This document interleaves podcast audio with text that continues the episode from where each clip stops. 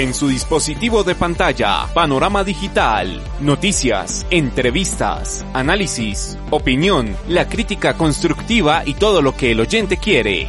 Panorama digital, el lugar en donde el periodismo está al servicio de la verdad. Panorama digital con Andrés Barrios Rubio, disponible en las plataformas de Evox, Spotify, Apple Podcast, Tuning y Google Podcast. Panorama digital.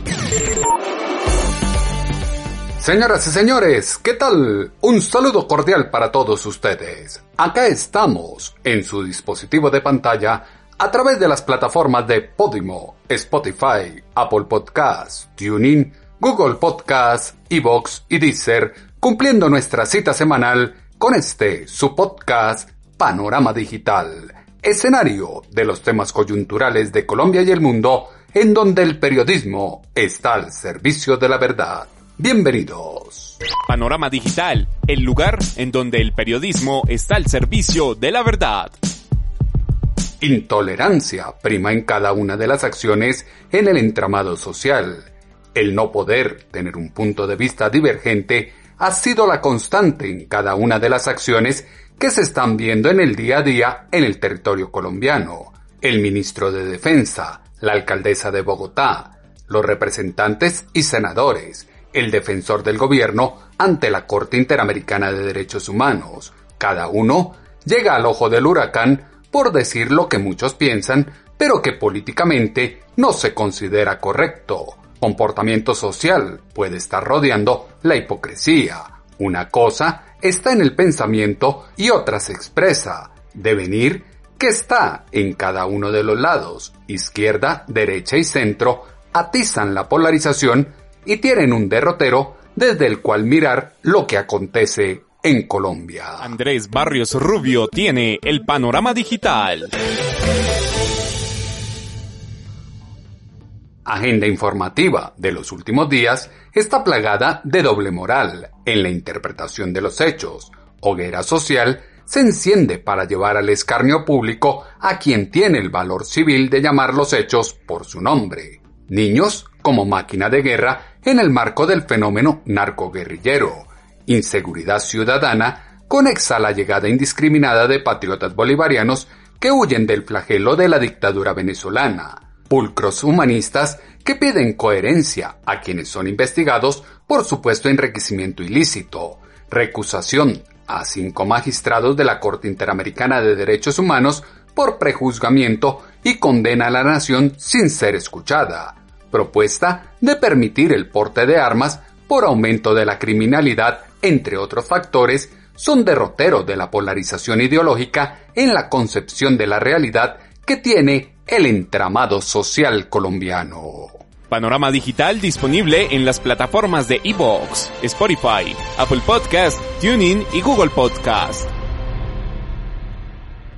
La prudencia hace verdaderos sabios, actitud de hipocresía en la que el sujeto tiene una convicción en privado, pero diametralmente opuesto, se comporta y expresa en público. Dedo en la llaga que puso el ministro de Defensa luego del bombardeo en el Guaviare al campamento de las disidencias de la FARC, delinea un monstruo de mil cabezas que invade la zona rural del territorio colombiano. Secreto a voces es el reclutamiento de menores por parte de los grupos al margen de la ley para sus fines terroristas, coyuntura social que pone de carne de cañón a quienes por ignorancia, necesidad o presión abandonan la vida civil. Son jóvenes reclutados que convierten en máquina de guerra luego de trabajos de inteligencia y presión social, como lo dijo en Blue Radio el ministro de Defensa Diego Molano. Pero aquí lo importante, lo que el país tiene que considerar es que aquí estamos ante un terrorista como Gil Duarte que precisamente recluta jóvenes para convertirlos en máquinas de guerra y utiliza todo tipo de prácticas para haciendo. Eh, y lo que estamos es en un campamento terrorista en la mitad de la selva donde se entrenan a los jóvenes para cometer todo tipo de... Menores, sí, pero a su vez son sujetos ya entrenados y dominados para cometer todo tipo de actos contra cualquier ciudadano y la fuerza pública, revictimización de seres desprotegidos por su familia y el Estado, que no puede eclipsar desde el derecho internacional humanitario un daño colateral de la injusticia social y económica que circunda el país. Verdadero problema es la vergüenza de condenar a la autoridad y hacer apología a los grupos terroristas sin el mínimo gesto de condena a quienes incorporan de forma ilegal a niños en los campamentos guerrilleros como escudo de defensa humana. Génesis del problema está en que solo saben de seguridad y estrategia militar quienes atacan al estamento castrense y el Estado cuando se persigue a los reinsertados narcoterroristas. Piden protección a la población, a los menores de edad, pero no reconocen que hay responsabilidad de parte y parte. ¿Dónde está la familia? Como lo afirmó la representante del Comité Cívico de Derechos Humanos del Meta, Islena Rey Rodríguez. Y lo que nosotros pedimos es que se esclarezca qué fue lo que pasó allí, por qué el ejército, si tenía indicios de esos reclutamientos, por qué no protegió a la población. Ustedes saben que la población, especialmente los menores de edad, son sujetos de, protecciones estricta y restricta. Eh, así que no previó lo que podía haber ocurrido, por qué no lo hizo de otra manera, por qué no protegió y puso en práctica el derecho internacional humanitario, con lo que acabaron de hacer el ejército, lo que, lo que ha incurrido es una violación, una infracción al derecho internacional humanitario, pero una violación grave al derecho internacional de los derechos humanos. Nos duele profundamente porque son hijos de campesinos, de campesinas que hace 20 días o 30 días máximo habían hablado con sus hijos, porque el tema de la pandemia pues les obligó a, estaban estudiando inclusive, y les obligó a salir a buscar trabajo en las fincas alrededor. Entonces, si habían sido reclutados como se sospecha y todo apunta a ello, pues el ejército en vez de ir a bombardear a diestra y siniestra y generar tanto dolor, infringir el derecho internacional humanitario, violentar los derechos humanos de esta población sujeta de derechos, lo que debió haber hecho es algo diferente para la protección de esos niños no son máquinas de guerra, como muy bien lo dijo el ministro de la Defensa Diego Molano en un acto de irresponsabilidad, pero además de irrespeto y de grosería. Grosería e irresponsabilidad llamar las cosas por su nombre y señalar lo que está ocurriendo en medio del conflicto y algunos quieren callar maquiavélicos mamertos que instauran un discurso estándar que secunda el itinerario de odio y resentimiento que se propaga en el colectivo ciudadano, lenguaje homogéneo que antes de acabar con la guerra está acrecentando el genocidio de connacionales desde el cinismo que da la legalidad a quienes entrenan a menores para empuñar un fusil y atacar al adversario.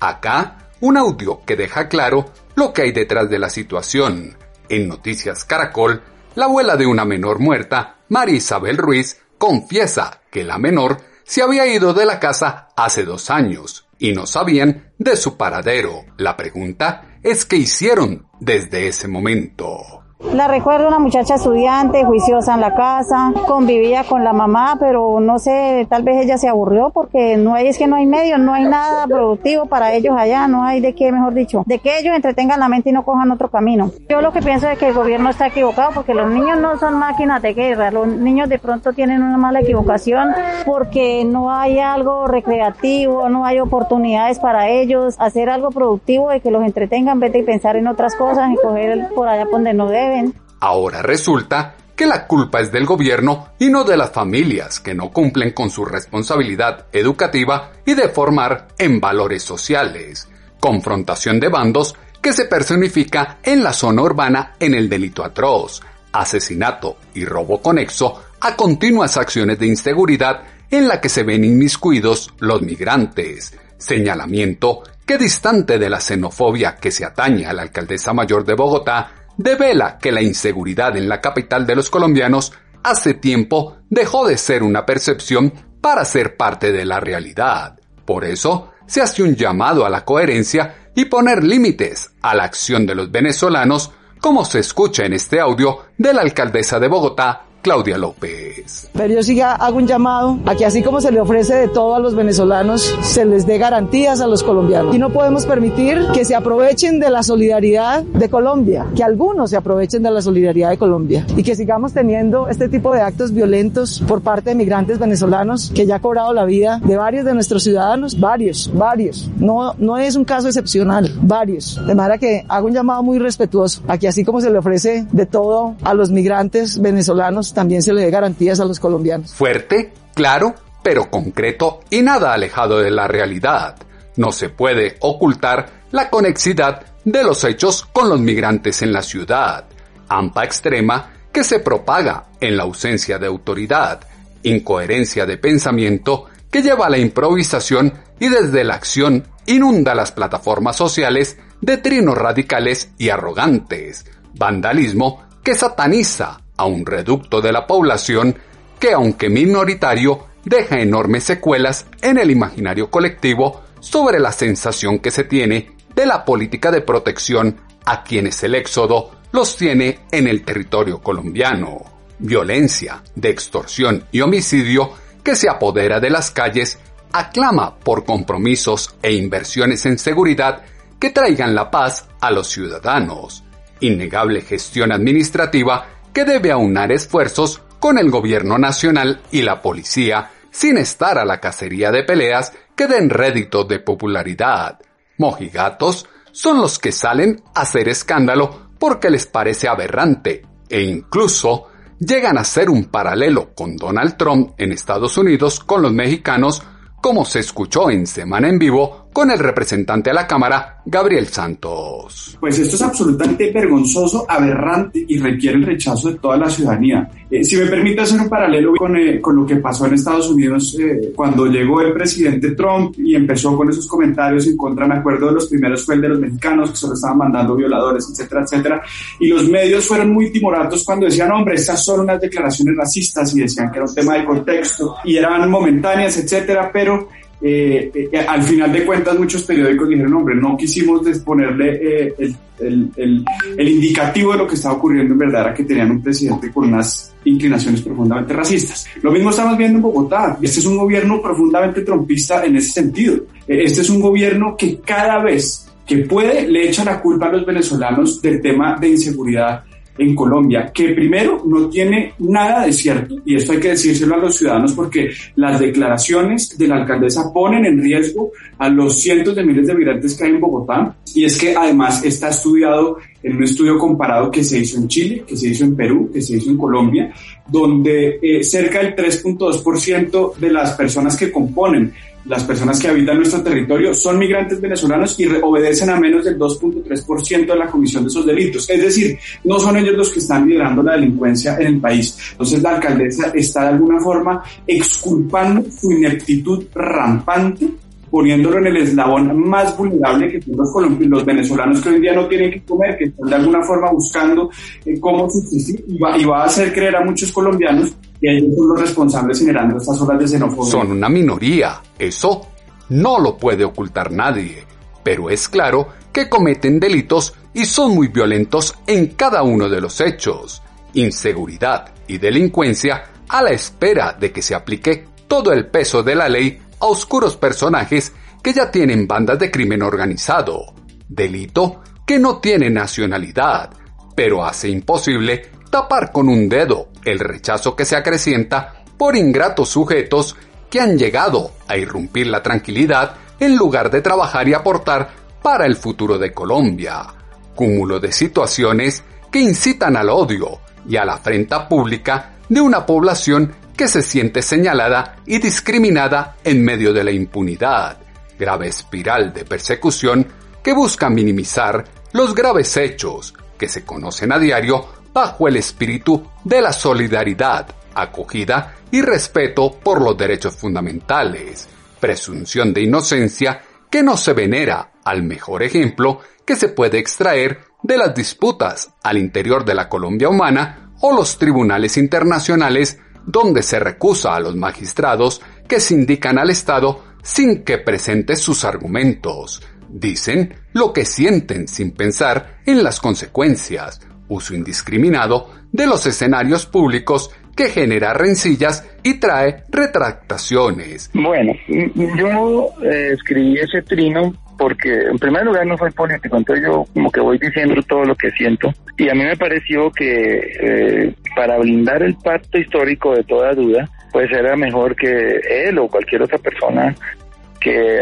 a la que le aparezcan digamos procesos pues se apartaran mientras lo resolvía. Obviamente cometí un error y es que mm, mm, como un error, digamos, involuntario, porque como el pacto histórico es un movimiento nuevo, aún no ha constituido instancias, digamos, para llevar estas, estos requerimientos. Entonces lo tomé a título personal y de verdad esto lo debió haber tomado era como un comité de ética que hasta ahora se está conformando, digamos, uno, el, el comité de ética tiene que proponer los protocolos para casos como este, por ejemplo, ¿qué pasa si en el caso en que a Petro, Gustavo Bolívar, a Benetti, al que sea, le aparece un, un, un proceso de estas eh, características, que habría que, cómo deberíamos actuar ahí o cómo no deberíamos actuar. Lo hice a motu propio y ese fue el error, pero eh, claro, eso provocó la, la ira de, Armando. Al día siguiente, pues obviamente se movieron todos los los miembros del pacto histórico a reconciliarnos. Yo les dije que yo no estaba peleado con él, yo la verdad no, no he peleado con él. Eh, él conmigo porque obviamente su reacción fue fue esa. El movimiento lo que lo que hemos acordado es que obviamente vamos a recibir muchos ataques. Pueden ser ciertos pueden ser no ciertos eso lo dirimirá la justicia pero eh, vamos a hacer uso del, de la presunción de inocencia digamos una de las de las cosas en las que nos pusimos de acuerdo. Presunción de inocencia que no se tiene en todo momento y atiza la polarización del colectivo nacional desaveniencias que antes que cuidar transparencia y principios de lo que los humanistas llaman el pacto histórico, hace agua una coalición cuyo símil es una torre de naipe, jerarquía invadida de actitudes desleales y canallas propia de caudillos que se acuestan en unidad nacional, se levantan siendo socialdemócratas y almuerzan fungiendo de progresistas, punzante exaltación de ánimos que escala chispa disruptiva al escenario social a madrazo limpio ante la presunta imposibilidad de explicar recursos por alrededor de 3 mil millones de pesos. INRI que desarma los prejuicios creados por los extremos de derecha e izquierda. Desconfianza poblacional en la que a veces hay que dar un paso atrás para poder dar dos adelante. Delirio de persecución que centra los ojos en la Corte Interamericana de Derechos Humanos y lo que muchos llaman una infamia de la Agencia Nacional de Defensa Jurídica del Estado, que a dolor de muchos hizo lo que correspondía ante la ausencia evidente de unas garantías procesales. Retiro de la audiencia era una acción consecuente en el marco del proceso, pues hay ausencia de objetividad, como lo exaltó el director de la Agencia Nacional de Defensa Jurídica del Estado, Camilo Gómez. Más que declaraciones, presidente, es una petición y una recusación a los magistrados de la Corte, excepto al magistrado Biogrossi. Porque, presidenta, magistrados, Ginette, los demás asistentes miembros de la comisión, como colombiano, como padre de dos hijas y como agente del Estado colombiano, rechazo absolutamente todo lo que le sucedió a Ginette Bedoya. Ninguna mujer debería sufrir un ataque de este tipo, ni ningún periodista debería ser amenazado por su trabajo. Solo puedo tener palabras de rechazo y repudio a lo sucedido. Lamento que estas circunstancias que estamos debatiendo se presenten en esta audiencia. Y no es por falta de consideración con Ginette, a quien le reconozco su lucha y su trabajo. Es una mujer muy valiente y aguerrida es un ejemplo para todos. Aquí de lo que se trata, señora Presidenta, es de la falta de garantías de objetividad en este proceso. Esta posición del Estado colombiano tiene que ver con la obligación que tienen los jueces de ser objetivos e imparciales. No se trata de no ser corteses con la víctima, a quien todos debemos el mayor respeto. Se trata de no prejuzgar a un Estado que se presenta con humildad ante la Corte y que pone la cara ante la víctima, pero que espera de sus jueces la imparcialidad y objetividad que son la esencia de la justicia. Eso no ha sucedido en esta audiencia y no es el primer caso. Ya hemos acumulado varios problemas procesales que pondremos de presente en un escrito. La cortesía y la solidaridad son bienvenidos, pero el prejuzgamiento expresado en las preguntas de los jueces no puede ser aceptado por el Estado.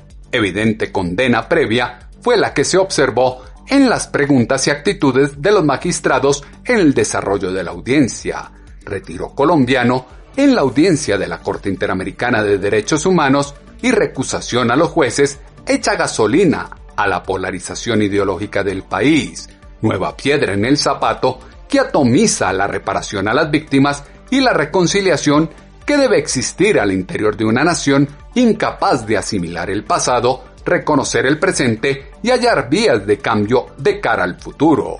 Búsqueda de intereses particulares que excita la violencia y pulveriza la paz con propuestas de armar a los ciudadanos para zanjar las diferencias y promover la autodefensa.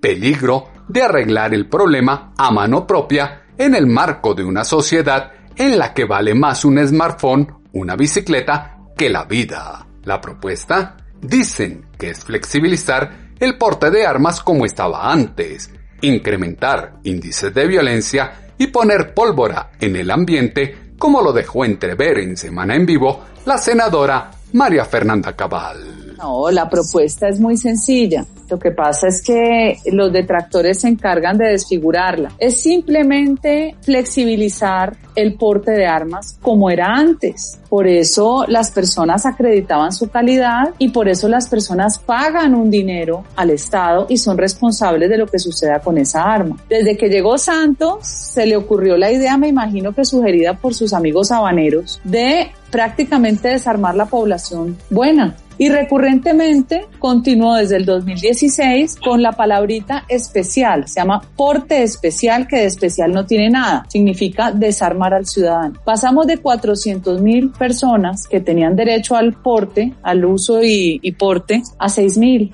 mientras que hay 3 millones de armas ilegales matando ciudadanos de bien. Puro sentido común. ¿Por qué no tengo derecho a defenderme si es un derecho constitucional? ¿Por qué mi vida vale menos que la del delincuente? Valor de la vida es el que está en juego en una alternativa para tomar justicia a propia mano en un país que requiere bajar los ánimos de confrontación, cultura del conflicto y la violación de garantías donde se promueven las armas como solución a la inseguridad que azota al país, erudición de lo políticamente correcto que vive del que dirán, las apariencias de las relaciones internacionales y evita tomar decisiones de mérito y de fondo, cobardía de llamar las cosas por su nombre sin el sesgo de una corriente de pensamiento de partido.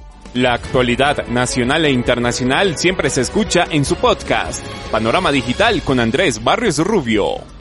País inerme ante los maquiavélicos planes desestabilizadores de quienes actúan de conciliadores para construir conjuntamente una agenda nacional para tramitar la crisis generada no solamente por la pandemia de la COVID-19, ansias de poder de una trinchera filosófica que amenaza y hace bullying social a quienes piensan diferente y no se alinean con su visión de nación.